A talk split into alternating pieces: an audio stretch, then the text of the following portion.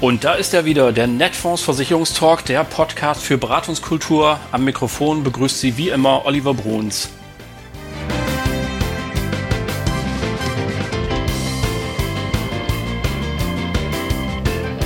Ja, herzlich willkommen. Schön, dass Sie wieder dabei sind und uns ausgewählt haben und allen, die heute zum ersten Mal bei uns sind, natürlich ein ganz besonderes Willkommen. Wir machen heute wieder einen XXL-Talk. Sie sind es ja gewohnt, dass wir normalerweise so eine Viertelstunde, knapp 20 Minuten machen. Heute ist wieder Langstrecke angesagt. Und ich bin dafür nach Hannover gefahren. Trotz allem, muss man ja in diesen Tagen sagen. Und äh, befinde mich im Haus der IGBCE Bonusagentur, also der Bonusagentur der Industriegewerkschaft Bergbau Chemie Energie. Die Freunde unseres Podcasts, die kennen ja dieses Stichwort schon, Careflex Chemie. Das geisterte schon mal durch die eine oder andere Folge. Und äh, ehrlich gesagt, das ist ein faszinierendes Projekt und das geht jetzt 2021 so richtig los. Und das ist doch Grund genug, einmal hierher zu fahren und quasi die Mutter von Careflex zu treffen und zu sprechen. Und bin mal gespannt, was sie gleich dazu sagt. Auf jeden Fall freue ich mich, dass die Geschäftsführerin der IGBCE Bonusagentur sich trotz pickepackevollen Terminkalender und trotz Pandemie die Zeit genommen hat. Herzlich willkommen, Andrea Pichot. Pichotka. Dankeschön für die nette Einladung. Ja, sehr, sehr gerne. Und ähm, ich habe Folgendes mit dir vor. Wir wollen uns also über alles unterhalten, was mit Careflex zu tun hat, aber es ist gute Sitte im Versicherungstalk, dass wir immer auch zu Beginn mal so zwei, drei Aspekte raussuchen, mhm. um der Person auch ein bisschen näher zu kommen. Und ehrlich gesagt, als ich mich nochmal mit dir beschäftigt habe, fiel mir eins sofort auf in diesen Tagen. Ähm, nämlich, vor 31 Jahren, am 9. November, fiel die Mauer. Und du bist im schönen Rudolstadt in Thüringen groß geworden. Da war ich übrigens gerade vor ein paar Wochen noch. In der Nähe war ich wandern. Und ähm, ich habe mich als erstes gefragt, es war übrigens kurz vor deinem Geburtstag, den wievielten verrate ich natürlich nicht, der Höflichkeit halber. Aber erstens, wo hast du eigentlich den 9. November 1989 erlebt? Und vor allen Dingen, was waren deine Empfindungen, als du die Menschen auf der Mauer hast tanzen sehen? Äh, ich war zu Hause mit meinem Sohn, all dieweil mein Mann mit unserer mit unserem Freundeskreis tatsächlich in den Trabi gestiegen ist und nach Eisenach gefahren ist und wollte wenigstens einmal in Herdeshausen über die Grenze fahren und wieder zurück. äh, in der Hoffnung, dass das relativ schnell geht. Das hat aber sich dann tatsächlich hingezogen. Also er kam erst den anderen Tag äh, spät abends wieder zurück mit voller Begeisterung. Und äh, ich, mein Sohn war damals noch äh, sehr klein, also wir haben vor dem Fernseher gesessen und haben uns das angeschaut. Und so richtig begreifen äh, konnte ich das an dem Tag nicht. Also äh, erstens mal war es ja für alle überraschend, dass es überhaupt gekommen ist. Und die Tragweite, was das bedeutet, äh, muss ich mal so sagen, die habe ich das erste Mal richtig wahrgenommen, als ich später, ich bin sehr zeitig zur IGBCE gekommen, also ich war schon zum 1. Dezember 1990 hier in Hannover gelandet, weil äh, ich eine Einladung bekommen habe durch die Kooperation, die wir damals mit der IG Chemie Papier hatten. Und äh, ich gefragt wurde, ob ich mir vorstellen könne, im Prinzip nach Hannover zu gehen. Und äh, da ich, äh, naja, die Akkumulation des Kapitals studiert habe und auch Betriebswirtschaft, konnte ich mir in etwa ausrechnen, was kommt. Und deswegen habe ich gesagt, naja, ich gucke mir das mal an und probiere das. Und in dem Zuge bin ich das erste Mal tatsächlich dann selber äh, äh über Herleshausen, äh, die, naja, die Grenze gefahren. Und da muss ich sagen, da bin ich sehr deprimiert gewesen, weil da ist mir zum ersten Mal in meinem Leben äh, richtig bewusst geworden, äh, wie eingesperrt wir in der DDR gewesen sind. Mhm. Also wir haben immer bemängelt, dass wir ja nicht reisen konnten, aber wir haben selber nicht so wahrgenommen, ähm, was es eigentlich heißt, äh, eben nicht frei zu sein. Du hast, ähm, wenn ich das richtig gelesen habe, Elektronikfacharbeiterin zunächst gelernt und zwar beim VEB Röhrenwerk in Rudel, Rudolstadt. Also VEB müssen wir uns Wessis ja mal erklären. Volkseigener Volks Betrieb heißt das. Exakt. Und ich habe gelesen, ihr habt also Röntgenröhren gemacht. Mhm. Und dann bin ich noch über etwas gestolpert, das musst du mir unbedingt erklären. Und zwar stand da, ihr hattet auch den Kassettengrundbaustein KGB 4 gebaut. Was um alles in der Welt war das denn? Das war eigentlich ein Kassettenrekorder. So. Mit KGB 4, das ja, ein super ja. Name. Ja, das war, wie gesagt, äh, der war auch heiß begehrt. Ähm, also, wo wir tatsächlich ja mit den alten Kassettengeräten äh, und den Bandsalat, wenn du dich noch dran erinnern kannst, im Prinzip sehr oft unterwegs gewesen sind. Ich hatte mal einen Bleistift äh, dabei, du ja, weißt warum. Ja, ja, aber ähm, äh, ich habe mit meinem Mann zusammen gelernt und das war mein erstes Geschenk von meinem Mann, weil der tatsächlich dann aus den aus den Teilen, die eben dieses Gerät äh, hergegeben hat, äh, tatsächlich dann für mich auch ein eigenes gebaut hat und ich da sehr stolz darauf war. Ja, heute ist das ein Siemens-Unternehmen. Äh, Ach, guck. Wir hatten damals, äh, waren damals knapp 1000 Beschäftigte äh, in dem Unternehmen. Mhm. Und äh, ja, heute sind ungefähr noch 150 Beschäftigte an dem Standort beschäftigt. Äh, und der Schwerpunkt war aber tatsächlich die Herstellung von äh, Diagnostikröhren okay. äh, für die Industrie, also für Medizin und Industrie.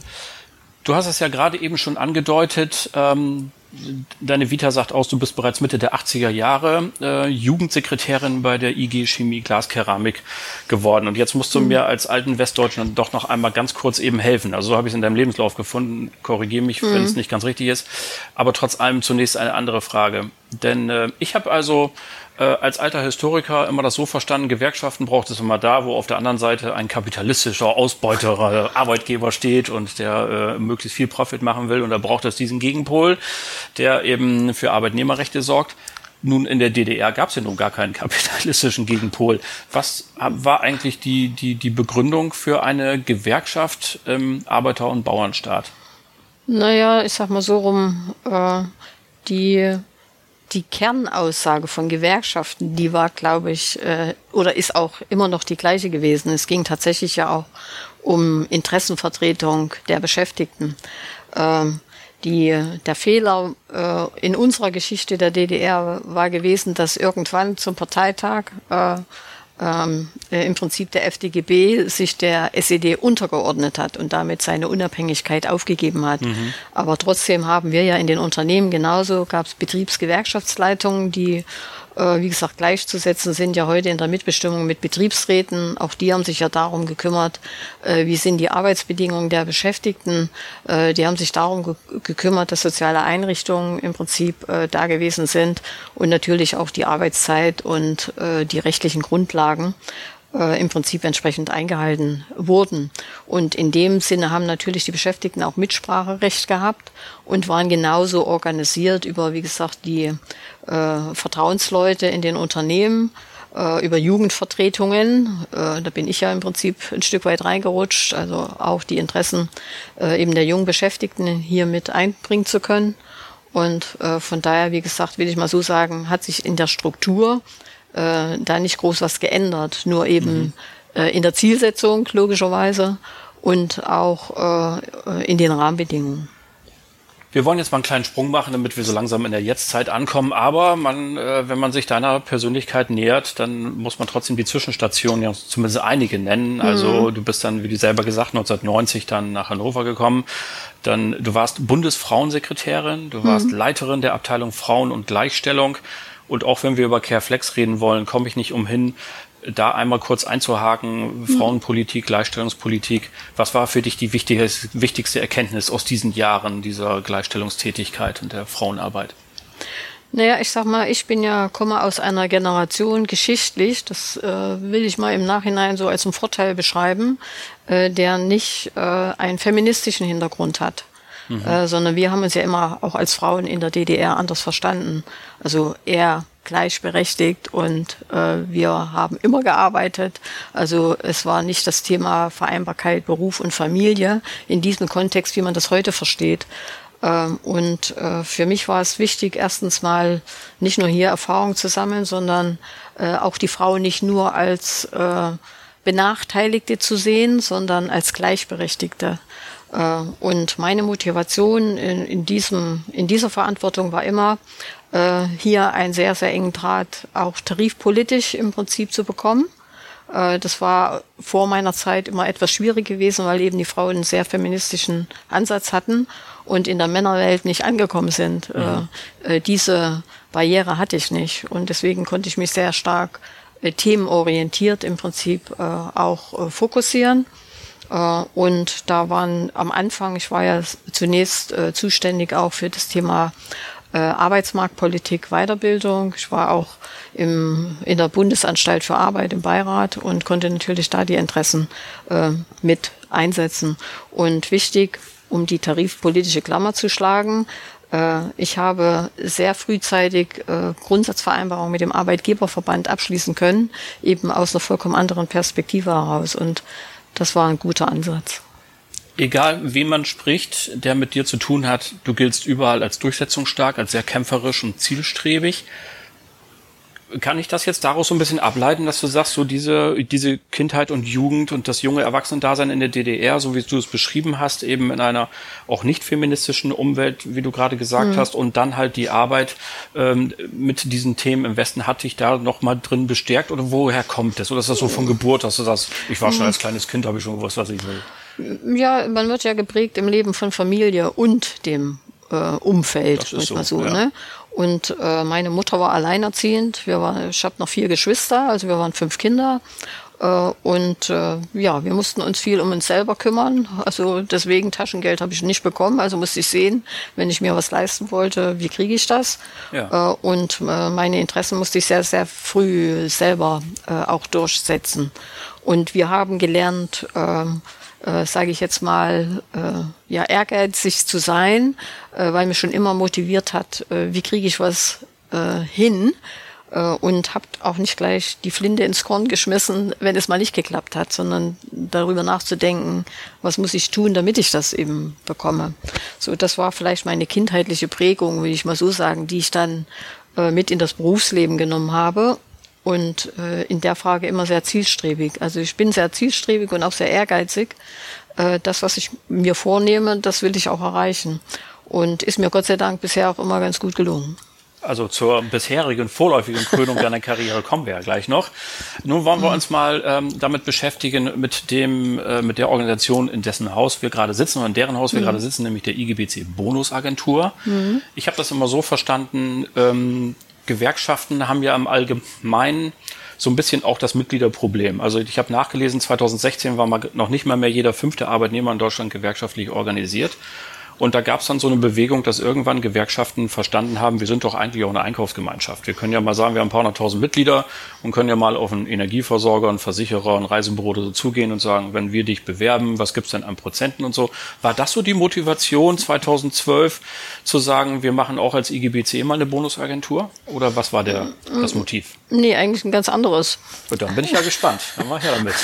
ähm, wir hatten tatsächlich unter der äh, oder aus der Intention heraus, äh, Mitgliederbindung und Mitgliedergewinnung zu befördern, äh, vor 2012 ein Mitgliederservice, eine Mitgliederservice GmbH, äh, in der die IGBCE nur Kooperationspartner gewesen ist, aber nicht Eigentümerin. Okay. Ähm, äh, Partner oder Gesellschafter waren hier im Prinzip äh, Versicherungen wie als auch Banken. Und in dieser Konstellation haben wir natürlich dann darüber Vorsorge äh, zusätzliche Vorsorgeelemente im Prinzip an die Mitgliedschaft äh, gebracht. Und wir hatten 2009 in der IGBCE äh, eine sehr, sehr umfassende Organisationsreform, wo wir alles in Frage gestellt haben, das, was wir bisher gemacht haben. Bringt das was? Wie müssen wir in der Zukunft aufgestellt sein? Äh, um im Prinzip tatsächlich auch äh, im Sinne einer guten Interessenvertretung und äh, auch äh, für neue Zielgruppen interessant zu sein. Äh, und ich war damals äh, Vorstandssekretärin für den Bereich Organisation und Marketing und war beauftragt, im Prinzip diese Gesellschaft zu prüfen. Und bin dann gemeinsam mit meinen Fachexperten zu dem Ergebnis gekommen, äh, dass wir diese Gesellschaft, so wie sie existiert, äh, nicht brauchen, äh, weil wir erstens, äh, weil erstens die Angebote immer schlechter geworden sind, also nicht mehr marktfähig und die Mitglieder sich überwiegend beschwert haben und wir natürlich auch keinen richtigen Einfluss auf die Gestaltung dieser Gesellschaft hatten, sondern wir konnten nur sagen, das Produkt ist gut, gefällt uns, äh, bewerben wir mit oder wir lassen es. Ne? Und von daher, wie gesagt, sind wir im Prinzip dann zu dem Schluss gekommen, bin ich zu dem Schluss gekommen, macht keinen Sinn. Und ich hatte damals in meiner Verantwortung äh, für Organisationen, da gehört ja Mitgliedergewinnung dazu, mhm. mal ein, eine Idee, ein Konzept noch in der Schublade liegen, äh, was ich dann wieder rausgeholt habe, im Prinzip tatsächlich eine Idee, eine neue Gesellschaft zu gründen, in der wir selber Eigentümer werden und äh, tatsächlich den Bereich der privaten Vorsorge stärker in den Fokus rücken. Und ähm, ja, das habe ich mir dann mit einer Unternehmensberatung und damals, äh, wir sind ja 2012 auch mit eigentlich dem Erfinder dieser Idee gestartet, nämlich einem Makler, äh, wo ich dann gesagt habe, ja, äh, daraus könnte man was machen. Äh, und das war eigentlich die Intention. Und mit dieser Idee, die habe hab ich im Prinzip dann als Unternehmenskonzept äh, äh, gemeinsam im Prinzip mit ausgereift und habe diese Idee unserem Vorstand vorgestellt. Und äh, der Vorstand war von dieser Idee überzeugt, aber in der Implementierung äh, daran gebunden, ob ich das mache. Und ähm, Tja, mitgehangen, mitgefangen. So in etwa könnte man sagen. Und da ich alle fünf Jahre so meine Sinnkrise bekomme, ob ich das, was ich tue, bis zur Rente mache oder nicht, und ich auch gar nicht darüber nachgedacht habe, was das in der Konsequenz bedeutet, habe ich erst mal gesagt, kann ich mir vorstellen. ne? Das hast du jetzt davon. Und das habe ich dann, das habe ich jetzt davon und hat es tatsächlich dann auch davon gehabt. Ja, ja, sehr schön. Ähm, ich, also vielleicht ist mein, mein Gewerkschaftsbild ja auch etwas ähm, ähm, altertümlich, äh, das mag sein. Aber ähm, ich finde es ja trotzdem spannend, dass man so hier diese Brückenschlag auch zur Privatwirtschaft, ausgerechnet zur Finanzwirtschaft da geschlagen hat und gesagt hat, so, wir ähm, legen da einen stärkeren Fokus drauf. Ich komme da nachher nochmal drauf zurück. Wir wollen jetzt natürlich dann doch mal dazu kommen, weswegen wir eigentlich hier sind und 2021 wird ja ein großartiges Jahr für dich ganz persönlich, damit äh, Lobhudelei muss ja immer der andere machen. Ich sage das mal also für alle, die es nicht so genau wissen, zum 1. Juli wird also werden über eine halbe Million Mitarbeiterinnen und Mitarbeiter der Chemiebranche eine arbeitgeberfinanzierte Pflegezusatzversicherung bekommen.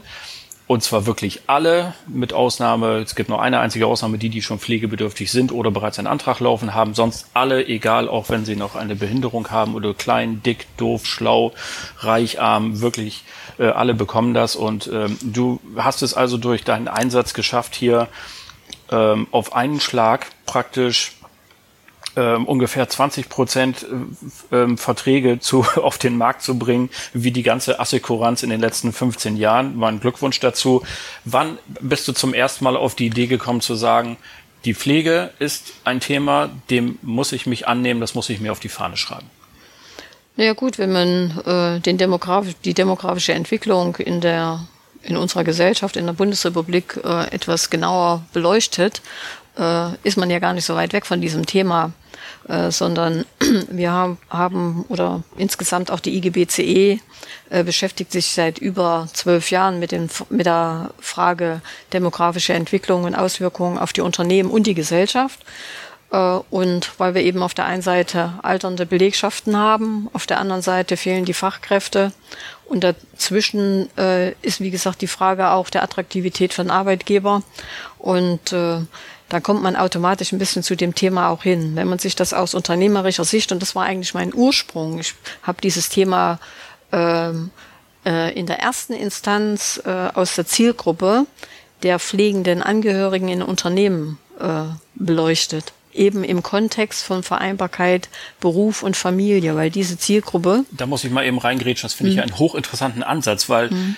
ich kann mich an Arbeitgebergespräche erinnern, wo mir die Arbeitgeber gesagt haben, also eine betriebliche Krankenversicherung mit Pflege, das ist ja dummes Zeug. Pflegebedürftig werden die doch erst, wenn sie schon lange gar nicht mehr in meinem Betrieb drin sind. Aber du bist ja durch eine andere Tür da reingegangen. Ja, sozusagen. Das ist ja mein Ansinn oder immer mein Hinweis auch darauf, dass man manchmal den Blick wechseln sollte und die, und die Perspektive. Und es gibt zwei Ansätze, die mich bewegt haben. Erstens mal, ich äh, bin ja seit 2004 im Aufsichtsrat bei Henkel und betreue auch schon seit über 30 Jahren äh, die Unternehmen ja sehr intensiv.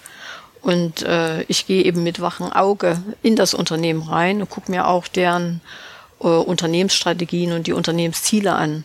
Und das steht äh, in den Geschäftsberichten äh, zum Beispiel oder eben, wenn man sich die Zielsetzung ansch anschaut, steht ja immer Einsatz, die Mitarbeiter sind mir wichtig. Punkt eins. Und zwei, die Frage Vereinbarkeit oder wir sind ein Familienunternehmen, die Vereinbarkeit von Beruf und Familie ist für uns wichtig.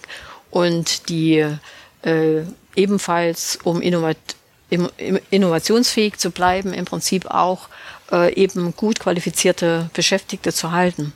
So, und wenn man sich dann im Prinzip aus der Perspektive dann äh, die Beschäftigtenstruktur anschaut, den Krankenstand auf der einen Seite, äh, bleibt man natürlich auch bei dieser Zielgruppe hängen äh, und äh, merkt, dass eben diese Zielgruppe am Wachsen ist. Äh, und das führt natürlich zu Kosten beim Arbeitgeber, weil das eine Zielgruppe ist, die äh, in besonderer Weise doppelt belastet ist, nämlich einmal selber in der Psyche, weil sie eben zu Hause äh, Familienangehörige betreuen. Das sind in der Regel Frauen. Das machen zwischenzeitlich auch, geht der Trend schon auch dahin, dass es Männer tun, aber es ist noch überwiegend, sind das die Frauen. Mhm. Äh, und auf der anderen Seite haben die natürlich einen besonderen äh, großen äh, Krankenstand, also im Verhältnis auch zu den anderen Beschäftigten. Und das, äh, wie gesagt, führt äh, den Arbeitgeber zu zusätzlichen Kosten. Äh, auf der anderen Seite, wenn ich das noch ergänzen darf, äh, sagen wir natürlich auch, äh, wir haben eine gute äh, betriebliche Altersversorgung, wo die Beschäftigten jedes Jahr einzahlen, um im Prinzip äh, ohne Altersarmut und Existenznot dann auch im Rentenalter leben zu können. Und wenn ich eben in solche Situationen gerate, fehlt mir die Knete in doppelter Weise. Nämlich einmal fehlt mir das Entgelt, um weiter in die Altersversorgung einzuzahlen. Und auf der anderen Seite, äh, wenn ich dann selber pflegebedürftig werd, werde, äh, habe ich eben nicht mehr genügend finanzielle Puffer, um mich mit diesem Thema zu beschäftigen. So, und die gesellschaftliche Entwicklung, also sowohl der Blick, der direkte Blick im Unternehmen, aber als auch der Blick in der Gesellschaft, nämlich dass eben die Pflegebedürftigkeit auch in den letzten Jahren rasant gestiegen ist. Da kommt man, wenn man ein bisschen sich logisch und auch steigen wird, ja. äh, wie gesagt, da bleibt man ganz automatisch äh, dabei hängen, äh, dass es eben ein Thema ist, äh, was man nicht einfach ignorieren kann. Jetzt ist aber natürlich ähm, eine Nachfrage mal eben ganz kurz, damit ich das richtig verstehe. Wenn ich mir eine Arbeitnehmerin in einem Betrieb vorstelle, deren Mutter jetzt pflegebedürftig ist und die bekommt jetzt, die, die Mitarbeiterin bekommt jetzt von ihrem äh, Arbeitgeber, der in der Chemiebranche ist, ab Juli eine Pflegeversicherung, dann hat sie ja noch keine Erleichterung in Bezug auf ihre Belastung, dass ihre Mutter auch pflegebedürftig ist. Wie hast du das Problem denn gelöst? Naja, unser äh, Careflex, äh, ich sag mal Careflex-Modell, äh, nicht nur Careflex Chemie, sondern das Pilot äh, haben wir ja bei Henkel entwickelt. Ich durfte ähm, noch dabei sein, genau, genau ich erinnere ne? mich sehr gut. Äh, und zwar genau aus dieser Perspektive heraus äh, ist, dass wir eben, das ist auch mein Ansatz äh, im Rahmen von solidarischer Verteilung, ähm, im Prinzip äh, das auf breite Schultern zu, zu streuen auf der einen Seite und auf der anderen Seite eben sich nicht nur selbst im Blick zu haben, sondern Pflege ist ein Familienthema. Und äh, wenn ich dafür sorge oder dazu beitragen kann, dass ich eben nicht nur mich absichere finanziell vor diesem Risiko, sondern dass insgesamt äh, dieses Thema auch beleuchte in der Familie und die Möglichkeit gebe, äh, es dort eben gleichermaßen zu tun, äh, dann habe ich, äh, stellt sich diese Frage nicht, sondern dann habe ich im Prinzip genügend finanziellen Spielraum oder zumindest einen besseren, um im Prinzip diese Frage zu lösen. So, und äh, für den Fall, äh, dass eben äh, meine Familie abgesichert ist, kann ich eben dann auch weiter auf Arbeit gehen und äh, kommt dann nicht in diese Bedrängnis, wie gesagt, dass mir dieses Entgelt fehlt, um meine eigene Altersversorgung äh, im Prinzip dann hier zu befüllen. Und da kommt dann natürlich auch, ähm, also wer Careflex nutzen kann, kann dann ja auch A selber aufstocken, wenn er genau. sagt, die Leistungen reichen mir nicht. Mhm. Und er kann eben auch seine Familienmitglieder zu, ähm, das darf ich sagen, als jahrelanger Kenner der Branche zu wirklich ganz außergewöhnlichen Rahmenbedingungen mhm. ähm, mit versichern äh, und hat damit natürlich äh, Ruhe. Du bist ja, wie gesagt, Chemiebranche über eine halbe Million Leute. Ich erinnere mich an unser mhm. Henkel-Projekt, da waren es 9000 Mitarbeiter und mhm. wir haben damals ein Team von Beraterinnen und Beratern gehabt von rund 30, wenn ich das so richtig weiß, und hatten alle Hände voll zu tun, äh, bundesweit das, die Beratung abzuarbeiten. Fast jeder Zweite hat ja eine Beratung in Anspruch genommen und mhm. eben ähm, diese äh, Höherversicherung haben. Jetzt hast du ein Team, das ist mehrere hundert Leute stark, nicht? Wie Ja, tausend. Tausend sogar, Tausend. die bundesweit machen. Und äh, wer stellt das Konsortium? Also wer ist jetzt, du bist ja keine Versicherung, sondern du bist ja eine Bonusagentur. Ja. Wen hast du gewinnen können, um ein solch großes Projekt, halbe Million Leute, also wenn die Quote von Henkel stimmt, dann kommen ja noch mal eine halbe Viertelmillion vielleicht dazu ungefähr. Dann reden wir am Ende über rund 800.000 neue Verträge. Wer ist da im Verbund? Äh, wen hast du als Partner gewinnen können?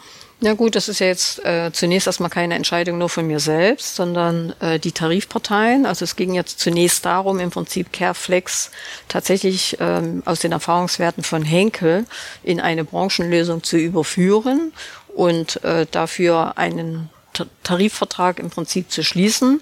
Äh, und dieser Tarifvertrag, äh, das ist ja auch der erste Flächentarifvertrag in der Bundesrepublik, der tatsächlich eigenständig, also ein eigenständiger Tarifvertrag zum Thema Pflege, der eben zwischen dem Bundesarbeitgeberverband Chemie und der IGBCE geschlossen wurde.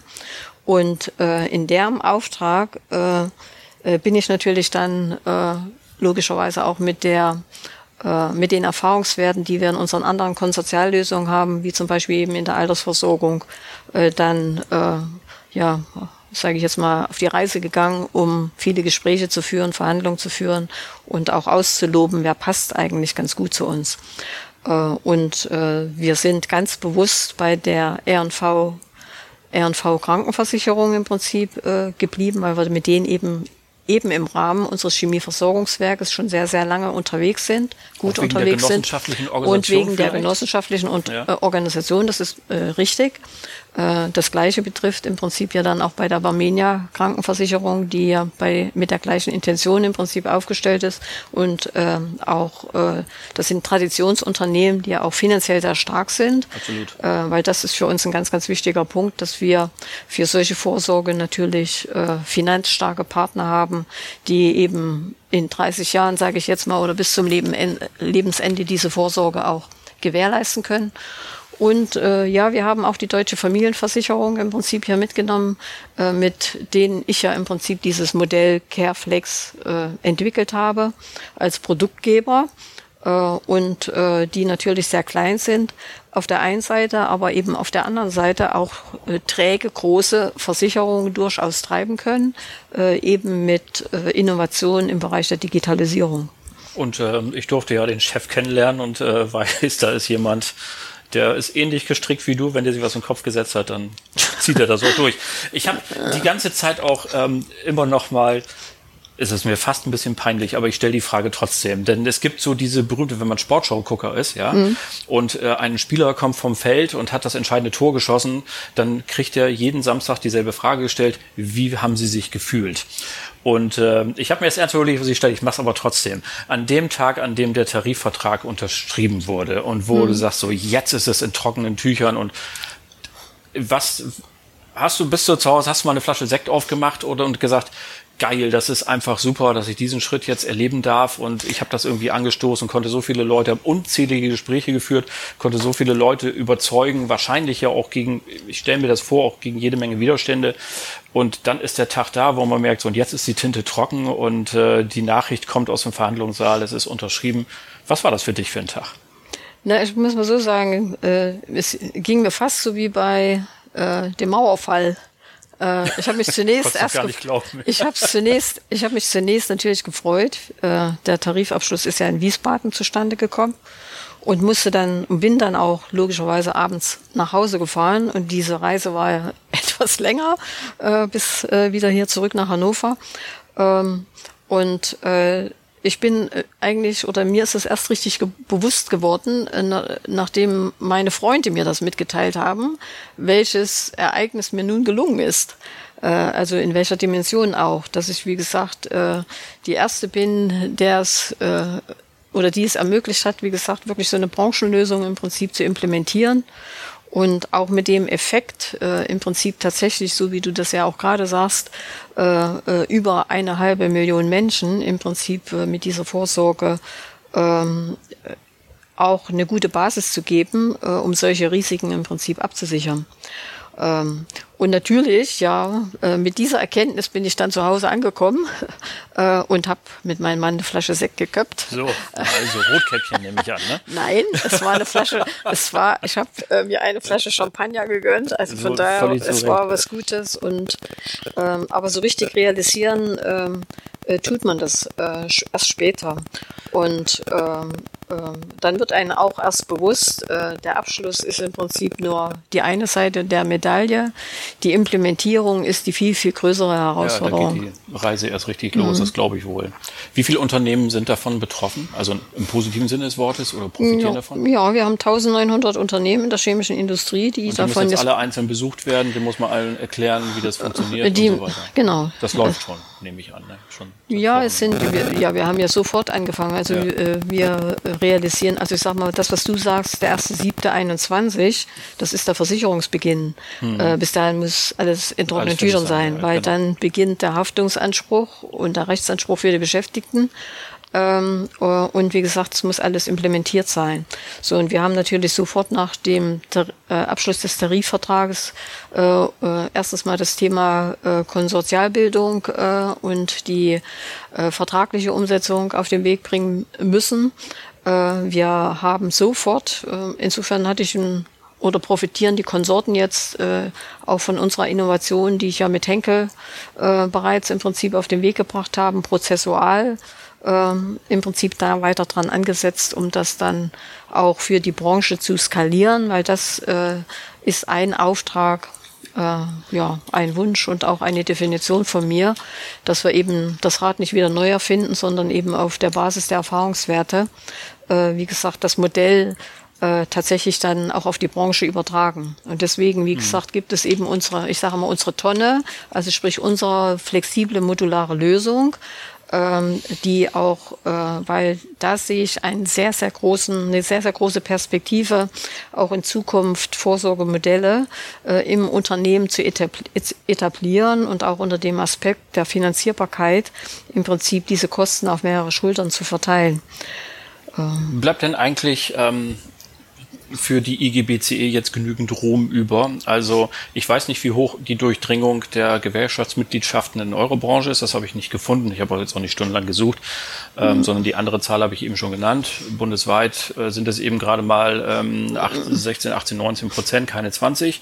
Ja, wir sind schon besser ist schon besser geworden wieder. Ne? Nee, wir sind insgesamt besser. Also, so. weil, wie gesagt, du beschreibst es ja jetzt insgesamt wahrscheinlich aus der DGB-Perspektive. Genau, das, was Statistisches wir, Bundesamt Genau, wir haben ja, wir betreuen ja 28 Branchen und mhm. äh, die chemische Industrie ist unsere größte.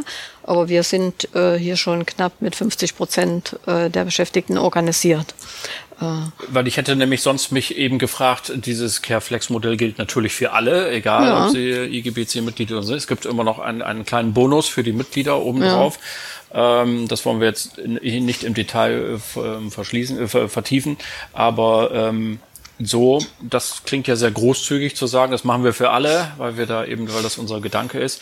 Ähm, aber du hast es erklärt, die Durchdringung ist groß. Ich wollte noch mal auf einen anderen Punkt raus mit ein bisschen Augenzwinkern, muss ich zugeben, aber manchmal gibt es ja sowas wie Applaus von der falschen Seite. Nicht? Und äh, ich habe die Tage gelesen, dann in der Vorbereitung hier, dass es eine Vereinigung gibt, die diesen Tarifabschluss in den höchsten Tönen gelobt hat und als ähm, Modell sogar sieht, da muss ich nochmal die Brille aufsetzen, als Modell für eine bundesweite Lösung für ganz Deutschland. Das war ausgerechnet der Wirtschaftsflügel der CDU.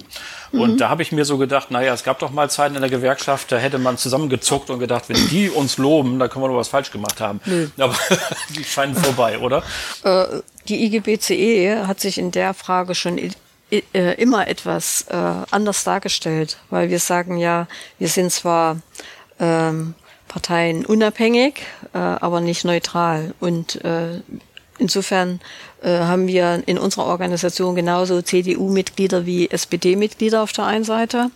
Äh, und äh, äh, wir schauen natürlich im Rahmen der Interessenvertretung, äh, äh, was passt also insofern da auch richtige Kompromisse zu finden und im, und im Interesse des Ganzen, also auch im Rahmen von gesellschaftlicher Verantwortung und gesellschaftlichem Fortschritt, sozialer Verantwortung mit Nachhaltigkeit, im Prinzip dann durchaus äh, im Prinzip da auch äh, Ideen äh, gemeinsam äh, nach vorn zu bringen. Und wir sind im guten Austausch mit der Politik äh, sowohl ob es mit der Kanzlerin ist oder eben mit dem Flügel der CDU, äh, äh, genauso wie gesagt wie mit der SPD oder mit den Grünen, äh, immer wenn es passt äh, und wir der Meinung sind, dass davon die Beschäftigten profitieren und ihre Familien und die Gesellschaft ja insbesondere, weil wie gesagt die Pflege ist ja eine gesamtgesellschaftliche Herausforderung und es gibt nach wie vor keine richtige Antwort, wie die Zukunft der Pflege zu finanzieren ist.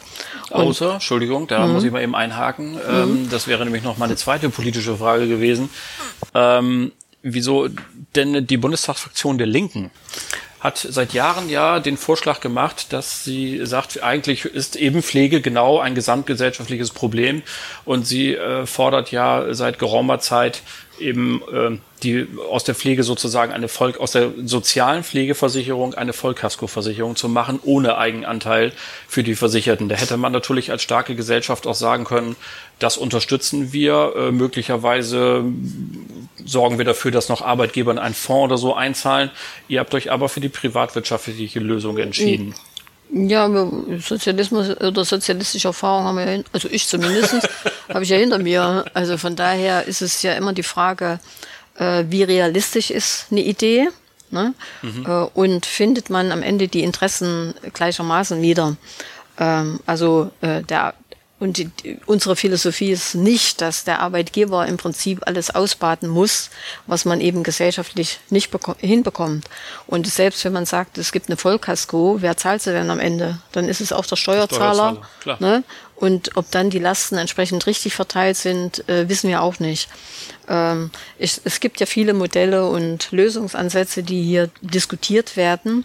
Und ich glaube, so eine richtige äh, oder nur eine Antwort äh, auf diese Probleme gibt es gar nicht, sondern man muss versuchen, verschiedene Modelle hier sinnvoll zusammenzuführen. Äh, unsere tarifliche Pflege oder die betriebliche Pflege ist eben, ich will auch sagen, eine, eine Antwort, eine mögliche Antwort, äh, die wir äh, beisteuern, äh, um, wie gesagt, das Risiko der Pflege äh, etwas zu verringern, vor allen Dingen sich mit diesem Thema also aus Sicht des Betroffenen stärker auch auseinanderzusetzen. Weil, wie gesagt, viele auch, äh, das ist ja bei uns auch nicht anders, viele Beschäftigte oder Familien ähm, meinen ja, die Pflege äh, berührt mich noch lange nicht, sondern äh, erst wenn ich äh, hochbetagt bin, muss ich mich mit diesem Thema auseinandersetzen. Ja, ist natürlich so. Irrtum. Klar. Genau, ne? also in, da, in der Frage auch Zukunftsplanung zu machen ja. oder vorausschauen zu denken, äh, weil unser Fokus liegt auf Existenzsicherung äh, und da spielt das schon durchaus noch eine große Rolle. Apropos vorausschauend, ich habe da, was die Zukunft angeht, äh, nochmal zwei Fragen eben. Erste Frage wäre, äh, gibt es eigentlich so von den Mitbewerbern im Deutschen Gewerkschaftsbund, äh, den anderen großen Gewerkschaften, schon interessierte Blicke auf dieses Modell und äh, kann man davon ausgehen in Zukunft, dass vielleicht auch andere Branchen das Modell übernehmen werden? Wie ist da dein ja, Stand? bei mir klopfen jeden Tag genügend Interessenten an, sowohl aus dem Kreise von Gewerkschaften wie als auch aus äh, anderen äh, Unternehmen, für die wir in der Betreuung erstmal gar nicht zuständig sind. Und äh, äh, ja, unser Fokus, auch das werden wir ja tun, nicht nur die chemische Industrie im Prinzip äh, äh, mit dieser Vorsorge im Prinzip äh, tariflich absichern, sondern äh, unsere anderen Branchen stehen in der Warteschlange. Äh, aber hier ist unser Ansatz, dass wir natürlich erstmal eins zu Ende bringen müssen, Erfahrung sammeln.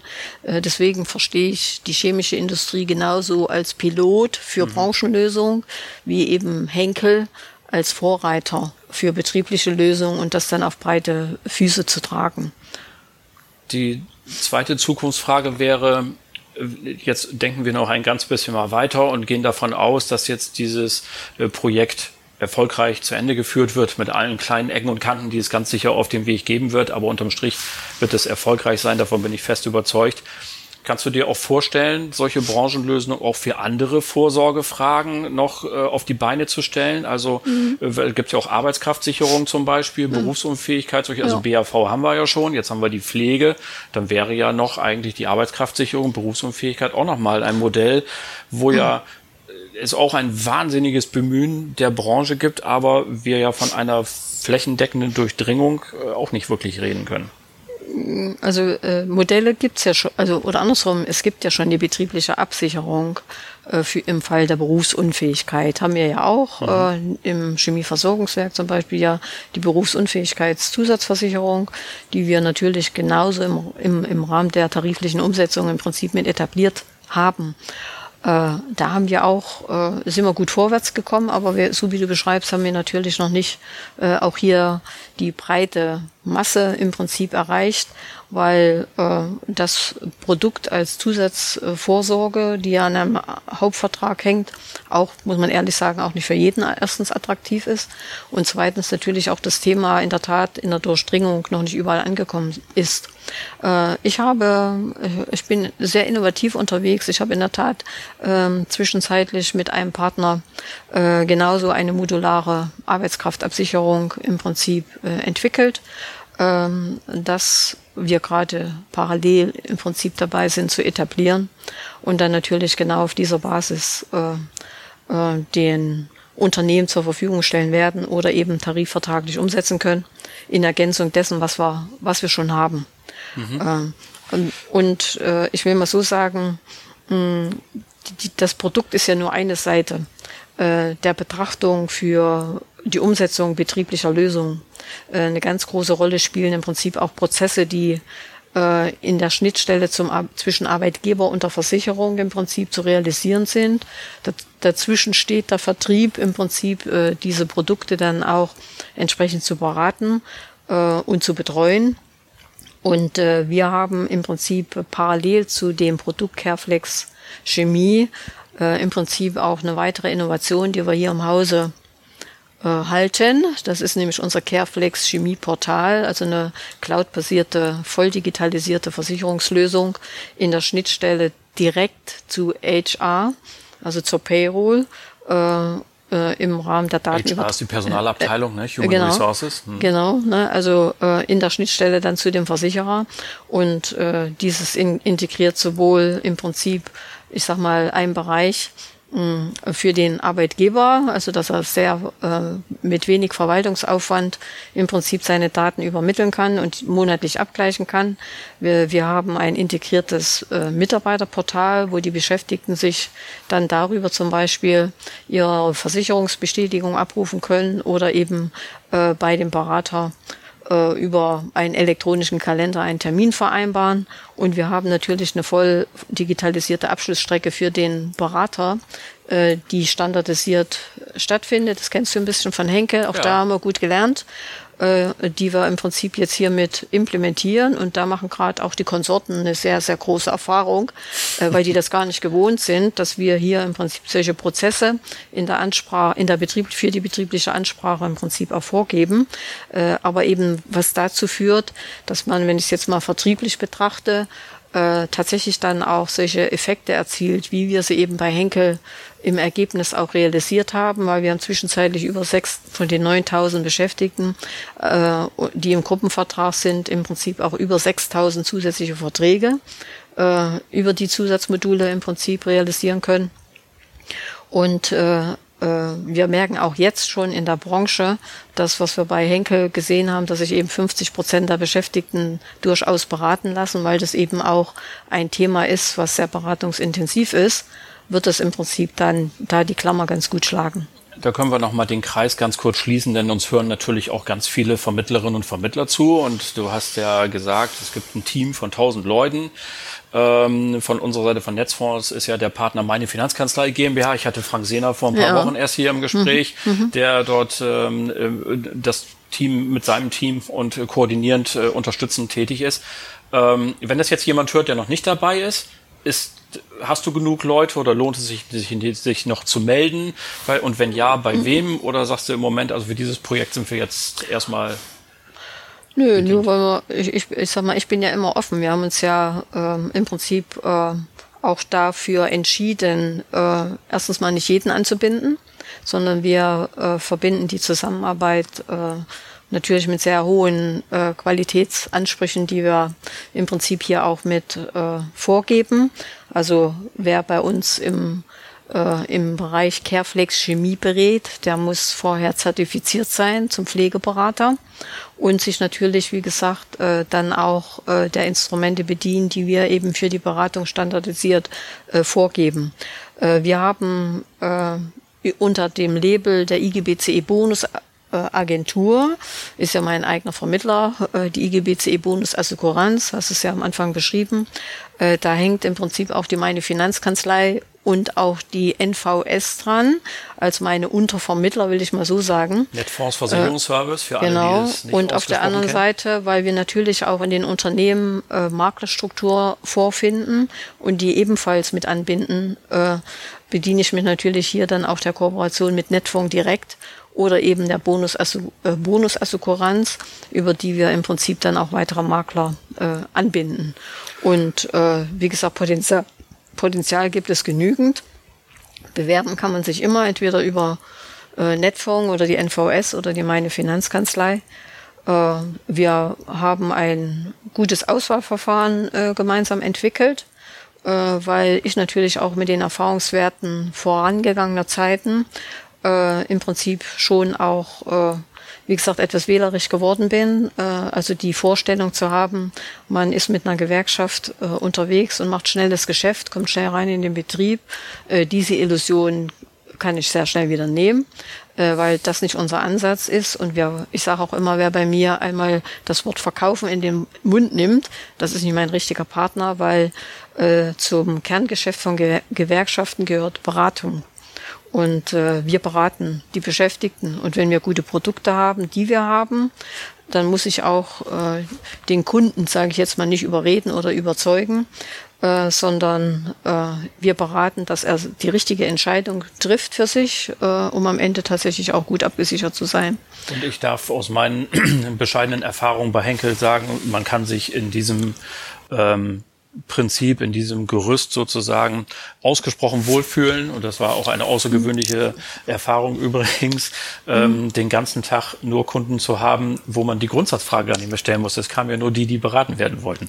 Das war wirklich toll. Mhm. Andrea, Mensch, ähm, ja. also dieses Gespräch hat von meiner Seite aus alles erfüllt, was ich mir erwünscht habe. Das ist, ähm, hat furchtbar viel Spaß gemacht. Die Zeit rennt dahin. Ich könnte mich jetzt noch zwei Stunden mit dir weiter unterhalten. Mhm. Aber wir haben immer so eine Dreiviertelstunde und dann soll es auch ja. gut sein, auch bei der Langstrecke. Was soll ich sagen? Ich habe mich ganz herzlich zu bedanken. Erstens, dass das trotz aller Pandemie und der strengen Vorschriften hier im Haus stattfinden konnte, dass wir gegenüber sitzen könnten, mit drei Meter Abstand natürlich. Aber ähm, herzlichen Dank, dass du heute zur Verfügung gestanden hast. Ja, ich danke dir, dass ich die Gelegenheit bekommen habe, äh, mich mit dir auszutauschen und auch ein Stück weit in unseren Gefilden etwas tiefer reinzublicken und wünsche dir vor allen Dingen und auch äh, dem Podcast in der weiteren Entwicklung viel Erfolg.